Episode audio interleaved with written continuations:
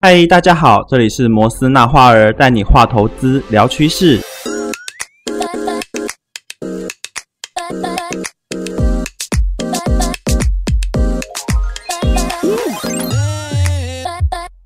Hello，大家好，今天我找了一个新的 partner，你要不要自我介绍一下？嗨，大家好，我是小迪老师。其实他也不是新面孔，他是老面孔。那我们今天要来跟大家聊聊，在开始接触交易之后，常常会出现的几个问题。我们会用条列式的方式来列出来，然后给大家一个解决的方法。嗯，对。那想必很多人在开始交易之前，都会先从模拟仓开始着手，对吧？那有没有觉得说，每一次在做模拟仓的时候，不管怎么样做都可以赚钱？就算你今天是闭着眼睛下单，你也有可能也会放到翻倍。那为什么？一换到真仓之后，你就会开始不断的产生亏损。难道说真仓跟模拟仓是不一样的东西吗？当然一样啊，价格都一样。对啊，走势其实都一样。那但是为什么你一换仓了之后，就开始遇到很多的止损出来？因为模拟仓的时候，你不会把里面的资金当做真的来看。一旦是真仓，你会时时刻刻关注它到底赚钱了没，对吧？所以这时候你就会关心它每分每秒的波动，你会目不转睛。但是今天是模拟仓，你就放着。我去工作喽，拜拜。啊，一天之后，两天之后，哇，怎么一赚赚了一两千美金？就是模拟仓跟真仓差别就在这边。我们列了几个常会遇到的问题出来。嗯，对，第一个的话就是赚了没走，又什么叫赚了没走又开始赔了？就是他本来是赚钱，假如说赚个几十块、三五十块，没有平仓，然后继续放着，忙一忙就回来，又变成红色的了。这不是很常见吗？就是在波动吗？对啊，就是在波动，毕竟价格它都会随时上下走动嘛。即便打止损，它也是一个盘整的状况。嗯，就算它你今天赚了没走又赔钱了，但是只要做好止损这个动作，就算你这一单赚了之后，你打止损你也不够赔。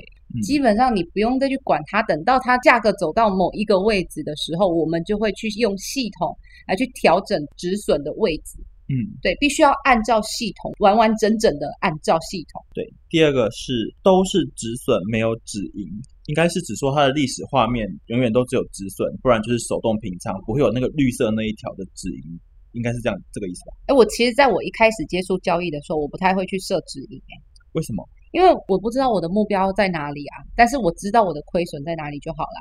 重点就是要说控制好风险。对啊，因为今天如果你遇到了一个趋势的行情，好了。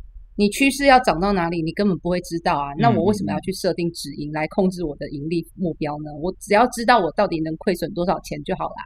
对，就是用你，哎，应该说有预计要用多少钱去换多少大获利这样。对啊，因为我一直不断的强调说，我们用小亏损去换大获利。嗯，对，就是如果说你遇到了一个趋势行情的话，对，那基本上你遇到趋势。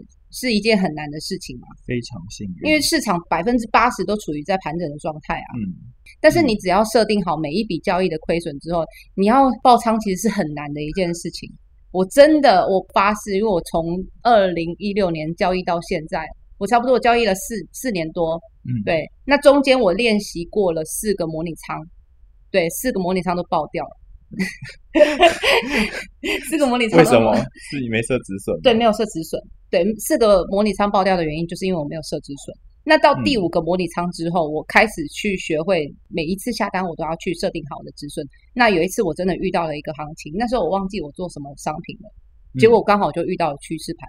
那趋势盘呢，它不断的开始在往单边走的情况，我的盈利是不是一直增加了？对，那一直增加之后，我就跟着盈利来去调动我的止损。对，就保本了嘛。如果它今天行情又开始反弹，达到了我的止损，那我是不是也是零损、零亏损出场？你遇到盘整被打止损没有关系，嗯，对，我们只要守好止损就可以。对，对。那第三个就是，如果行情不如预期，那该怎么办呢？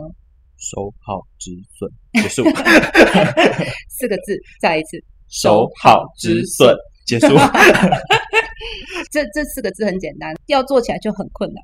对，就是心态，看到那个数字一直增加，太过于完美，要求你要买在最好的位置，马上就要反转，马上就要赚钱，我觉得也很蛮难的啦。就算好了，我们今天不断的看涨或是看跌某个商品，好了，今天的市场消息、新闻等等所有的因素都是利多或是利空，那我们也不见得说，哎，一定要百分之百确定的，它一定会往那个方向去走。所以还是那四个字：守好止损。对啊，如果行行情不如预期的话，就是守好止损。对啊，我没有别的想法，我也没有别的想法。再来第四个问题是持仓比例，这个我觉得新学员比较会遇得到。我遇过满仓做的学员，我有点吓到。满仓做是什么样的一情况？就是一千资金就是做一手。哦，你就是就意思就是说我今天不管有多少钱，我就直接拿多少钱来孤注一掷的概念，背水一战。对，背水一战，我觉得太夸张了。我看到我吓到，说马上就是赚钱赶快走。